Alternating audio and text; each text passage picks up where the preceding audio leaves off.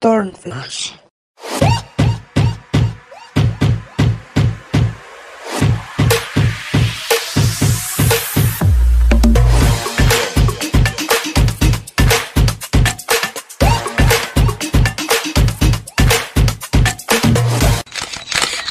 ¿Qué onda, Turners? ¿Cómo están? Hola chicos, bienvenidos a Turnflash. Esperamos que estén muy, muy bien. Yo soy Abraham, como diseñador como Style Coach. Con nosotros Carolina Velarde, publicista. Hola chicos, bienvenidos.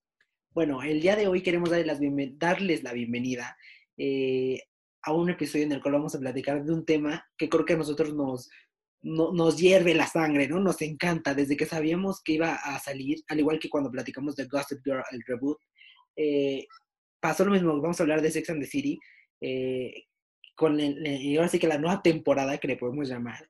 Eh, creo que los que somos fans de, este- de esta serie, de, esta, de este tema, porque ya es un tema y es un icono, sabíamos lo, lo, lo interesante que era, ¿no? Después de las dos películas, después de, de que se decía que sí, sí iba a ser la tercera, lo que ya no, lo que sí, lo que iban a cambiar de personajes, eh, como todo en la vida, ¿no? Un revuelo, un chismerío, pero hoy que es una realidad queremos platicar de, del regreso de esta gran serie, eh, pero queremos hacer una aclaración. Antes de cualquier cosa, spoiler, si no la han visto, vayan a verla, pónganle pausa porque no se los vamos a arruinar. Así es que corran y, vean.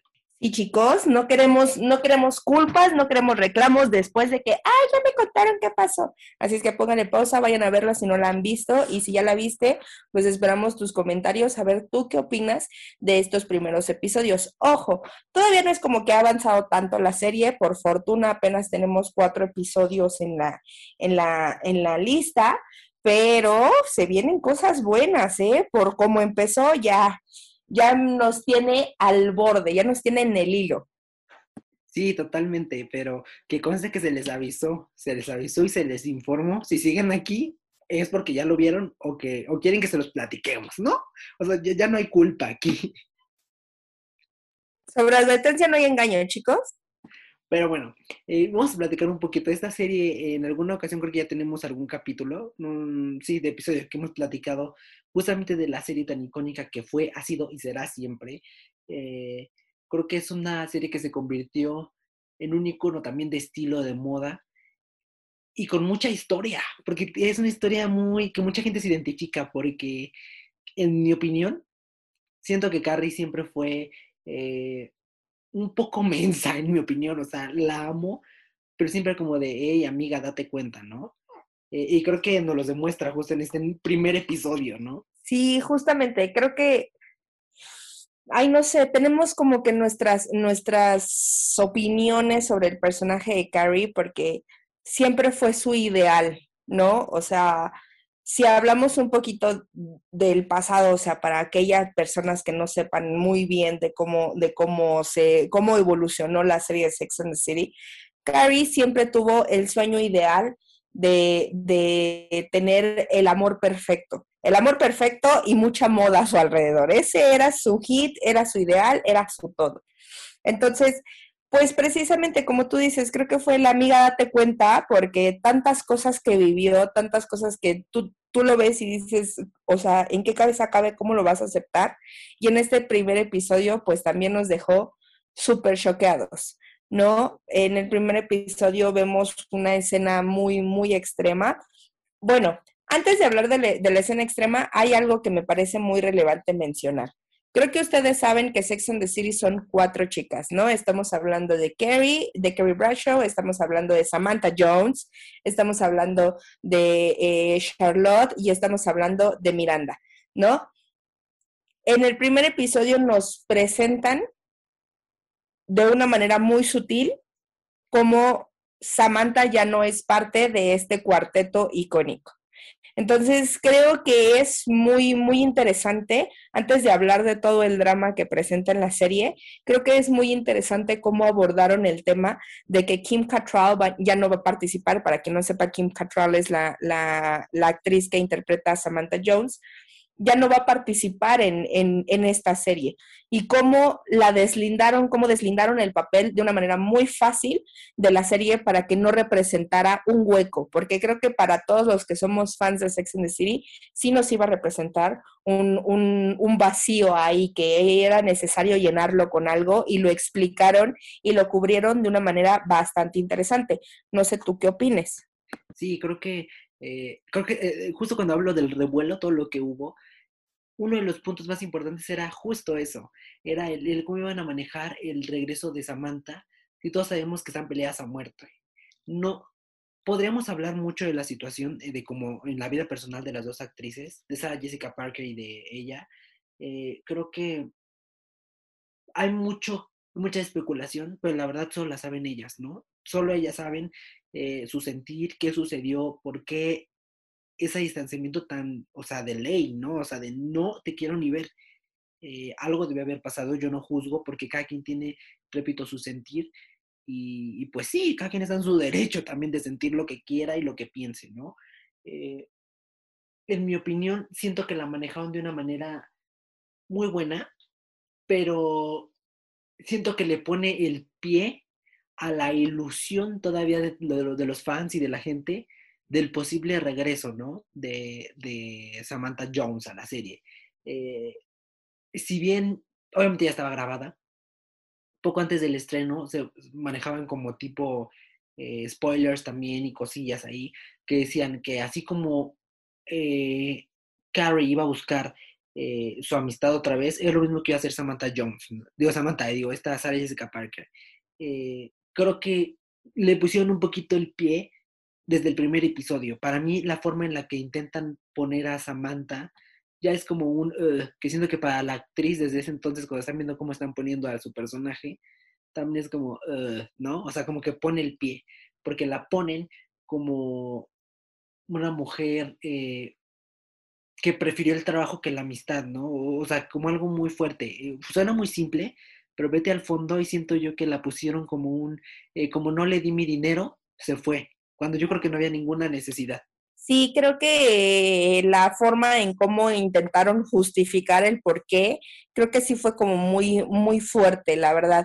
Pero justo lo que dices, hay una pequeña la verdad es que nosotros los, los, los, fans sabemos que es muy, muy, muy alta la probabilidad de que no pase, pero hay una pequeña llama encendida que nos dice, quizá puede pasar. Y esto me parece una estrategia bastante interesante, porque entonces te está obligando a que la veas y la veas y la veas con la esperanza de que pueda pasar. Entonces, Vamos a ver cómo evolucionan las cosas, pero la verdad es que a mí me pareció muy interesante cómo desde el primer momento, o sea, no te estoy hablando ya avanzado el episodio, no, desde el minuto uno, desde el minuto uno te están metiendo en, en contexto de que Samantha ya no está y ya no va a estar.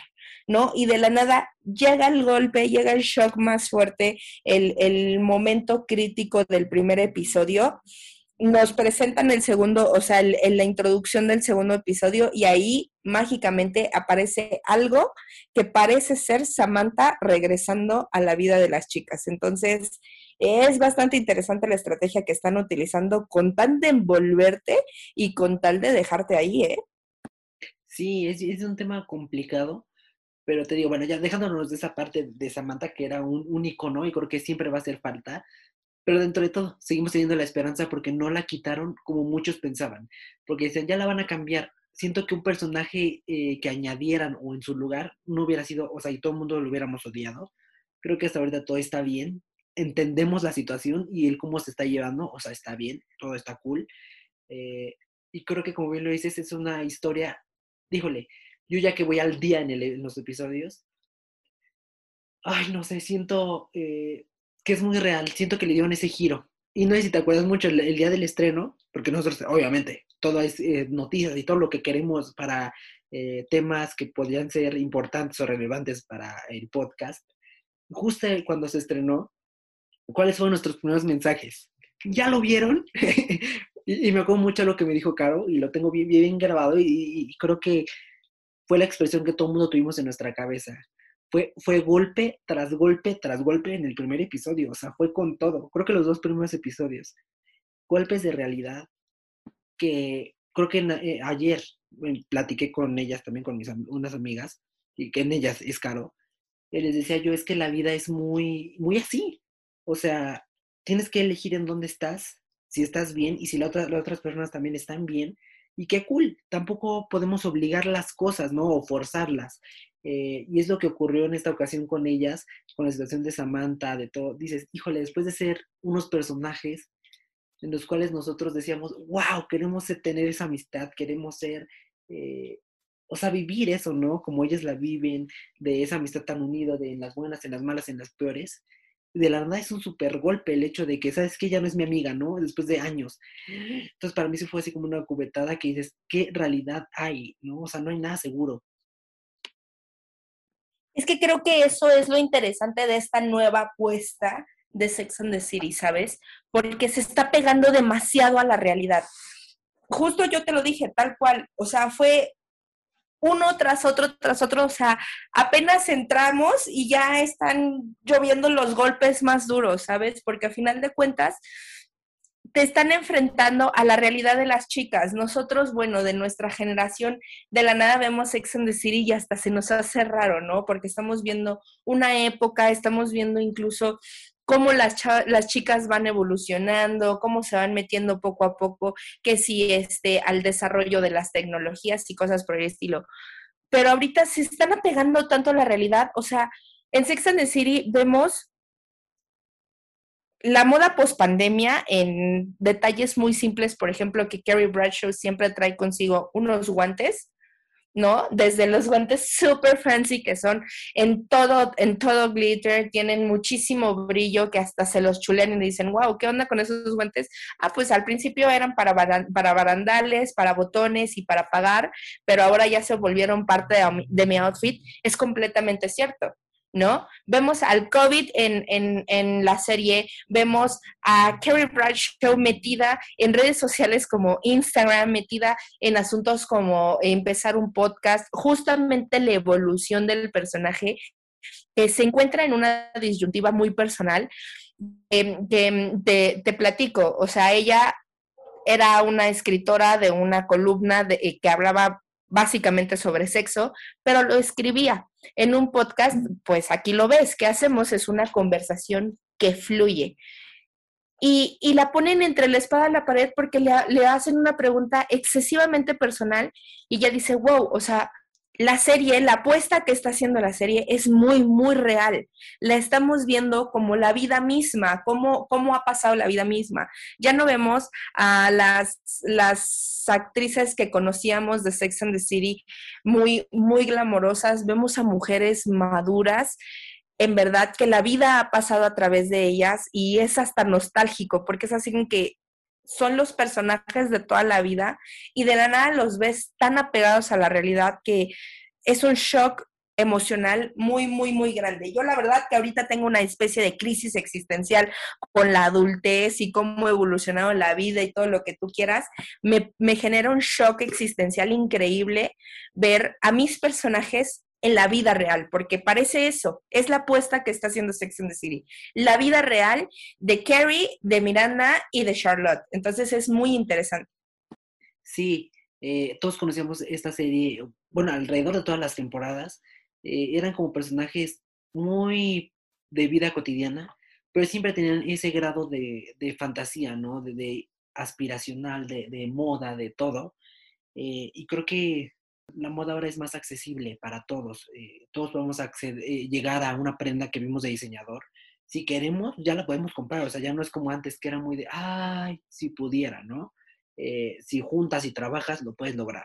y creo que justamente esta, esta temporada es el traer todo a lo real, o sea, literal el día a día, ya estamos al, al tú por tú, ¿no? Por decir de alguna forma, o sea, lo que estamos viviendo nosotros en este momento y más porque muchos de nosotros que somos fans vimos la serie ya en una época un poco más moderna, ¿no? Cuando ahí se hablaba un poquito más, eh, mm, no es que no le quiero llamar vieja, pero era una serie un poco más antigua, ¿no?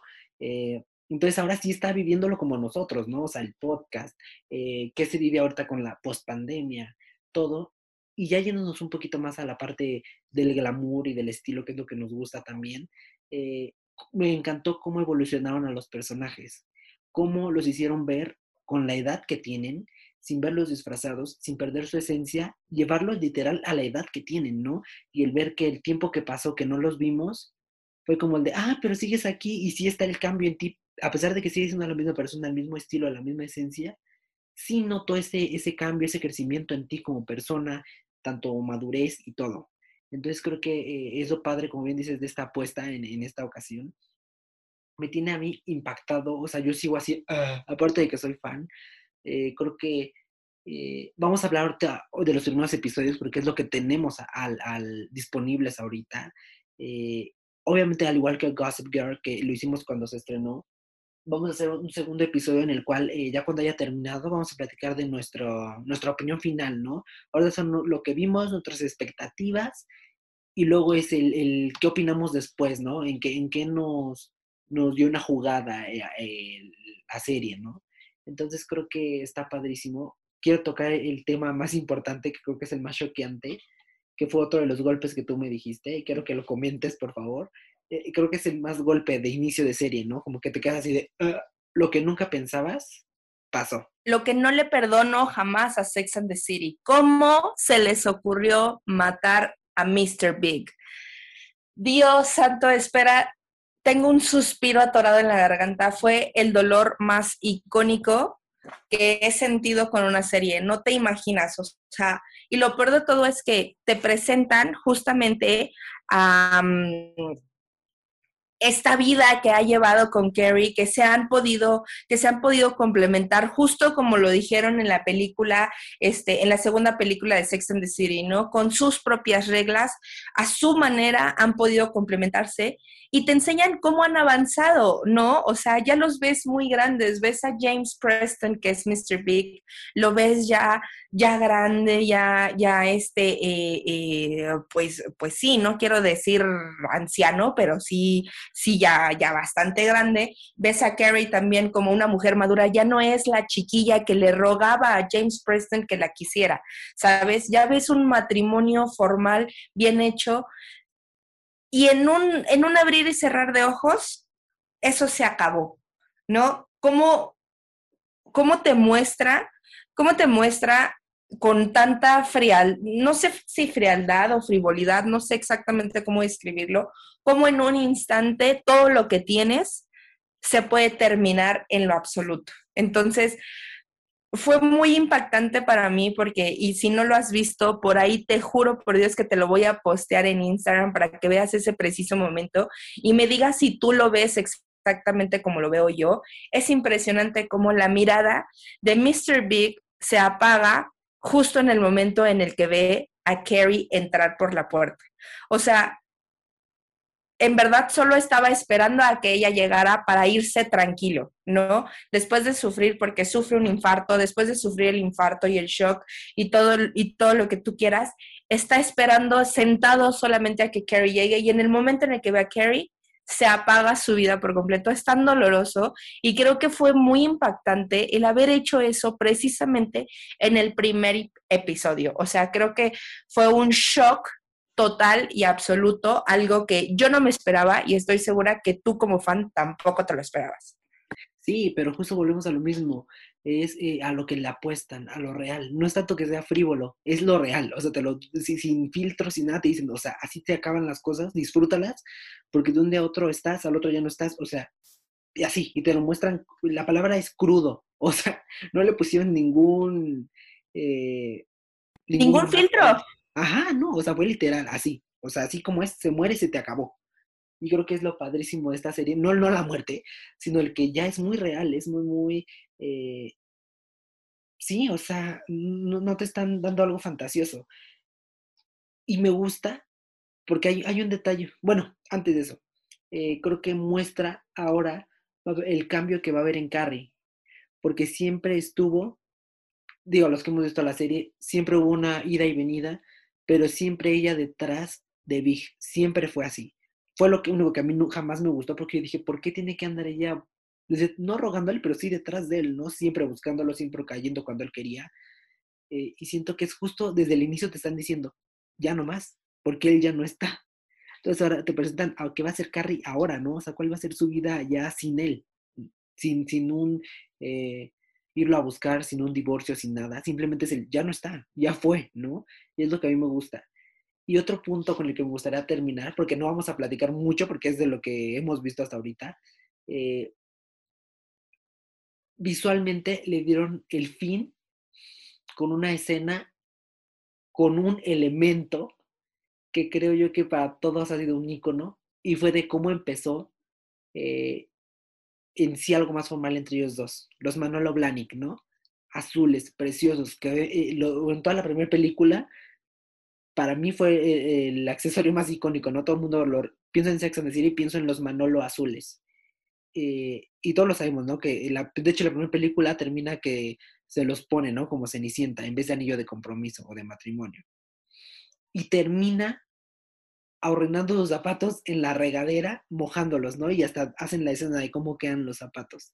Creo que eh, para quienes tienen buen ojo o como en nuestra caso que somos más visuales y entendemos un poquito más de ese tipo de, señales ocultas, eh, cómo muestran el fin en unos zapatos, ¿no? Bueno, para mí fue un, más allá de la muerte y si lo que quieras, fue la forma de darle el fin a esa relación con sus Manolo Blahnik. Precisamente fue como, fue el, el elemento escondido que te dijo, inició con esto y con esto terminó.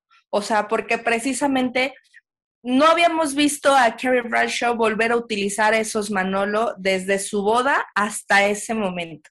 En ese momento, por azares del destino, por un compromiso que ella tiene con Charlotte, decide usarlos y hasta, y hasta el mismo Vic lo menciona, ah, traes los zapatos de la boda, ¿sabes? O sea, nos hace, nos, nos hace la remembranza de cómo empezó esa, esa historia o ese, sí, ese camino, ese matrimonio que formaron juntos y en la regadera cómo se termina, así como se terminó en la regadera la vida de Vic, en esa, en esa regadera termina por completo la historia de Mr. Big y Carrie Bradshaw como pareja, como eran. Y justo, la verdad es que es muy interesante que me lo hagas ver porque yo no lo había notado de esa manera y tienes toda la razón. Estamos, nos están presentando desde un principio que el personaje va a evolucionar. Ya no vamos a ver a la misma Carrie, porque ya no es la Carrie enamorada, ya no es la Carrie este, eh, detrás del hombre que, que, anhela, detrás del hombre que quiere. Ya es una nueva Carrie que se va a tener que formar y forjar a esta edad madura sola. Y vamos a ver nuevas propuestas. Qué bueno que me lo haces ver porque no lo había notado, ¿eh? Sí, son, son mensajes que a lo mejor eh, digo, no, no digo que yo piense mal, ¿no? Ni mucho menos, pero son eh, que a lo mejor en, el cual tienes que poner mucha atención siempre en, en, los puntos que te dan, y más en este tipo de series que buscan, y que están bien estudiadas, ¿no? Y cada diseño de vestuario, cada elemento tiene un porqué. En más episodios vamos a empezar a ver un poquito más. No queremos hablar más de esto porque nos iríamos larguísimo. Creo que es padre que lo vivan, véanlo. Vamos a hacer un episodio más allá de, de sobre, podemos hacer hasta uno intermedio, ¿no? y ya luego al final. Pero creo que fue un elemento, por lo menos a mí me marcó, así como fue la muerte, marcó el, el cambio o el renacer o el fin de esa época en Carrie. Creo que está súper marcada porque son los Manolo, ¿no? O sea, no, no, no sé, es algo muy icónico de la serie y marcan cómo después de que tanto cuidan sus zapatos, quedaron ahí también, ¿no? Con el fin de la relación como inició, como lo dices tú. Entonces creo que eso nos da muchísima más emoción eh, y si bien conocemos, creo que son unos zapatos best, best seller en su en la marca de Manolo Blahnik, en la firma, a raíz de Carrie, ¿no? Y por eso es que siempre usa sus Manolo. De hecho, la colección de Sarah Jessica Parker de zapatos está muy inspirada en Manolo Blahnik. Entonces creo que es una serie que tiene muchísimo. Si antes tenía, eh, valía mucho la pena, creo que hoy, la nueva temporada I'm Just Like That, creo que literal apostaron todo. Creo que, es una historia que deja muchísimo mensaje, ya no es frívola, nunca ha sido, pero, o sea, no sé, me encanta, me encanta, se la recomiendo muchísimo, véanla. Como bien dijo Caro, si también ya la vieron y son fans, déjenos sus comentarios, me gustaría ver si alguien notó este, este punto o si notaron alguna cosa, ¿no? En los otros episodios y que no, a lo mejor nosotros no, nos gustaría que nos lo comenten. yo la verdad, acabas de mencionar una cosa, acabas de decir que no es frívola. Te voy a decir una cosa que en ese sentido yo estoy en medio desacuerdo contigo. Siento que en estos primeros episodios sí, sí, sí hubo mucha frivolidad de su parte. O sea, en el primero y en el segundo episodio, bueno, en el primer episodio lo más icónico es la muerte de Vic. En el segundo, lo más icónico es el funeral que desarrollan para Vic. La verdad es que sí, por una parte es el temple y la fortaleza que, que, que, que tiene Carrie para poder enfrentar y para poderle dar el, el, funeral que quizá, no más bien el funeral que ese hombre se merecía, pero me pareció muy frívolo la forma en cómo lo hizo, ¿sabes? En que lo más, lo principal era el estilo, el estilo. Y creo que siempre ha sido, siempre ha sido característico de la, de la serie el estilo, pero eh, específicamente en la escena del, del, del funeral me pareció muy frívolo porque es como si estuviéramos viendo una alfombra roja y es un momento devastador, o sea, yo lo pienso y yo diría, vaya, si, si yo fuera Carrie, yo estaría destrozada, yo no podría, de verdad, yo no podría hacer algo así, o sea, estaría devastada y todo lo contrario, la ves relativamente entera porque sí ves que está destrozada por dentro, pero está de, de, pie frente a todos con el estilo que no puede faltar, el excelente vestido que trae puesto, el tocado que trae en el cabello, el estilo de todos los invitados al funeral. Entonces, siento que por una parte nos muestra la frivolidad que hay en ese entorno de la moda en, sobre todo en la capital de Nueva York. Entonces siento que la, la, la, serie me está dejando muchas expectativas de esperar que no sea así toda la serie, que toda la serie no tenga esos detalles de frivolidad muy, muy latentes, porque a final de cuentas te muestran un mundo, vaya, o sea, que nada importa más que el estilo, ¿sabes? También tiene por ahí... No, ahí siento yo que no. Te voy a decir por qué porque hay una línea bien delgada entre frivolidad y frío. Frivolidad es una persona, como lo estás, como, como lo estás pensando tú en esta cuestión, que es una persona que no le importa, ¿no? No haces verse bien. Y no, justamente es, es a lo que yo quería llegar y lo que dije hace un rato. Es el cómo están jugando con el personaje de Carrie después de estar eh, toda la vida luchando por estar con él. Siento yo que al contrario la están manejando como una persona, porque de hecho en el episodio pasan cuando va a la funeraria con Charlotte y Charlotte está llorando y ella no pero no, ahí es donde te iba a estar alguien entre frivolidad. Es una persona que se le fue todo y todavía no tiene el shock. Y es justamente a lo que te están llevando.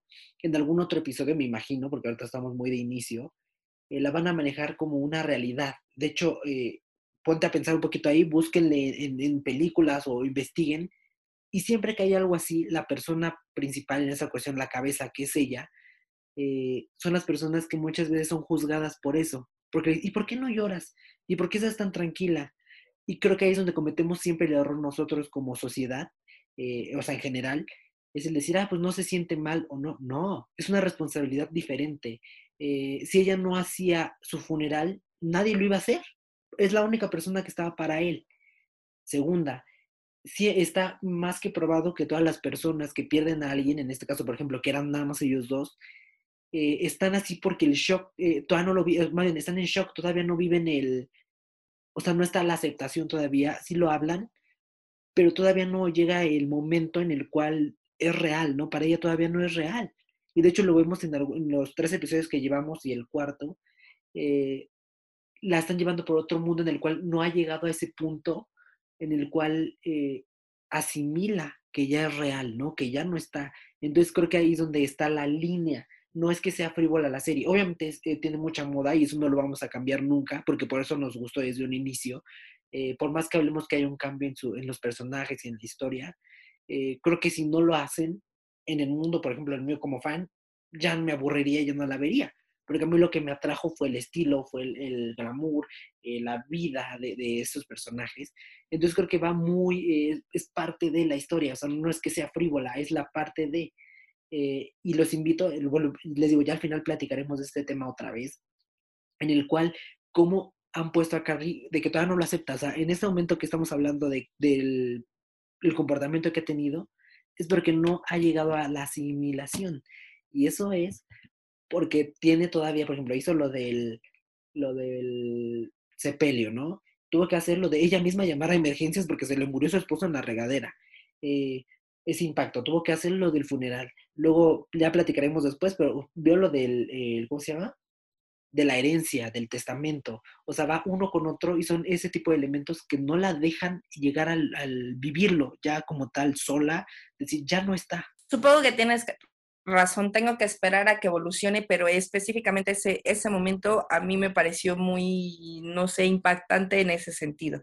Tengo que ver también la serie. como dama de sociedad, o sea, eso sí, lo puedo entender. Sí, totalmente. O sea, también la serie tiene uno que otro detalle chascarroso, tiene uno que otra cosa que, que te causa gracia, o sea, yo, por ejemplo, veo a Miranda muy liberal con su hijo y es así que eh, no sé, no sé si, si eso en realidad en la sociedad todavía como, como vivimos sería muy aceptado. Vemos a las hijas de Charlotte, vemos a, Lily muy refinada, pero también vemos a Rose que desde un principio, desde la película, nos mostró que iba a ser un personaje completamente diferente, que no es precisamente la niñita de sociedad, también es una apuesta. Tenemos por a este, a She, eh, a She Díaz, ¿no? La, la nueva jefa de, de, Carrie, que es con quien hace el, el, podcast. O sea, vemos muchas, muchas nuevas propuestas que son bastante interesantes y pues que tenemos que ver cómo evolucionan en la,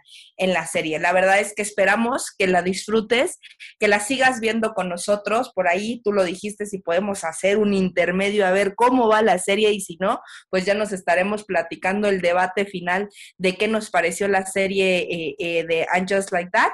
Pero creo que hasta ahorita ha tenido muchos puntos bastante relevantes en la evolución que nos prometen algo icónico, que de por sí Sex and the City lo es, bueno, con And Just Like That creo que es para tener un broche de oro para cerrar con esta grandísima historia.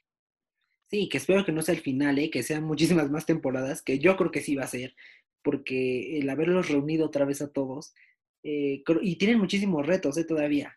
Eh, lo que me gusta y, y es importante recalcar, no sé si ya, supongo que ya quienes estén aquí ya lo vieron, en el episodio número 3 van a tocar, bueno, esta serie siempre ha sido muy inclusiva, siempre se ha hablado de, diversidad sexual, y en esta ocasión van a hablar un tema tocado de una manera, todavía tiene tintes de muy positivo porque va a ayudar a muchísimas mamás y a muchísimos hijos también.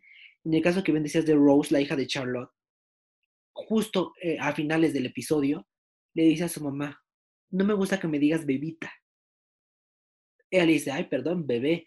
Le dice, bebé, está bien. Y Charlotte se queda como de que, what, ¿no? ¿Qué tiene diferencia? Y le dice, no me gusta que me digas bebita porque yo no me siento niña.